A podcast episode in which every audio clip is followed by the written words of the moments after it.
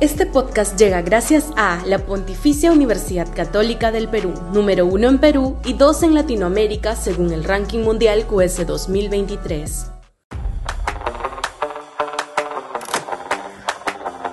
Los clásicos versus los caviares. Sudaca, Perú. Buen periodismo. Si la izquierda congresal no se sumase a los afanes autoritarios de la derecha parlamentaria, esta no podría obtener los votos suficientes para cometer sus tropelías. ¿Por qué la izquierda en el Parlamento comete el suicidio político de prestarse al juego de la derecha? Hay una inquina interna en la izquierda peruana entre los sectores históricos tradicionales y clásicos frente a lo que ellos llaman la izquierda caviar, usando la misma terminología de la derecha.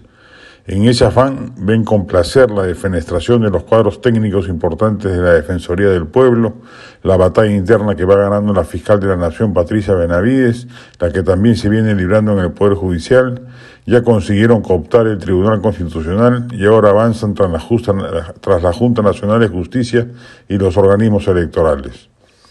Bajo el propósito de derrotar a los caviares, no se detienen en mientes de sumarse a la agenda particular de la derecha, se mimetizan con ella y se suman al desprestigio enorme y abrumador del poder legislativo, abonando en contra suya, que de otra manera tendrían la mesa servida el 2026, donde no van a pelear contra la izquierda caviar, sino contra la derecha el acceso al poder.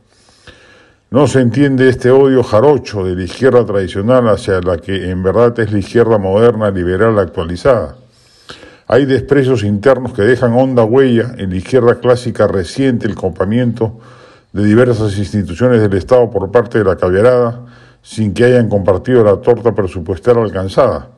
Pero ni aun eso justifica que hoy salíen con la derecha más rancia con el objetivo de hacer una política de tierra arrasada con los caviares poniendo en lugar suyo impresentable como el actual defensor del pueblo.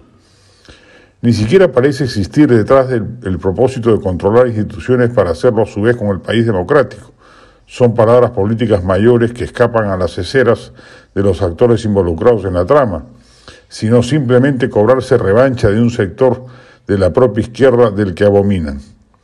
Haría bien, sin embargo, esta izquierda en sentarse a pensar si en ese propósito no le están sirviendo la mesa a sus verdaderos enemigos, que hoy solo los ven como un bolsón de votos en el Congreso y nunca les darán cabida real en las cotas de poder que están conquistando.